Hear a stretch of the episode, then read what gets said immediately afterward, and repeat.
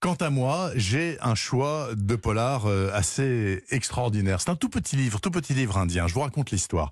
Dans la famille d'Alvi, on mange de la viande tous les jours. C'est comme ça. Et le fait d'être en Inde en 1949 et plus encore le fait d'être tout près d'un temple sacré dont la divinité est strictement végétarienne n'y change rien.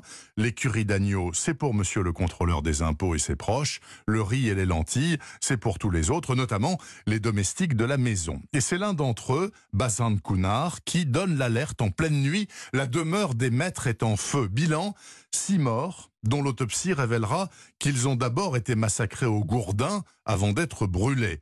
L'affaire d'Alvi est désormais un crime majeur. L'enquête est confiée au magistrat Sen, qui est efficace, non corrompu et grand carnivore devant l'éternel. Alors il est consterné car c'est le cuisinier des Dalvi qui lui mitonnait ses plats préférés, tous à base de bœuf, de chèvre ou de mouton.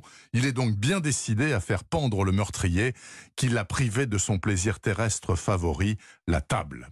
Au fond, euh, l'affaire n'est pas bien mystérieuse et son récit tient en une centaine de pages à peine. Mais quelle page Dans La vengeance du carnivore, Upamanyu Chatterjee, c'est le nom de l'auteur, nous régale littéralement avec une description très haute en couleur et souvent très drôle d'une Inde pour nous incompréhensible. Par la même occasion, il nous rappelle qu'à 70 ans d'écart, l'Inde fondamentalement n'a pas changé. Le massacre de la famille d'Alvi pourrait parfaitement avoir lieu hier et pour les mêmes raisons.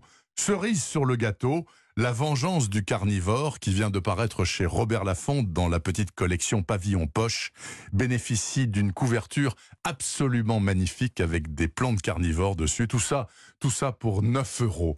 Alors pourquoi s'en priver, mes amis? Je vous le demande. Ça donne envie. Exactement.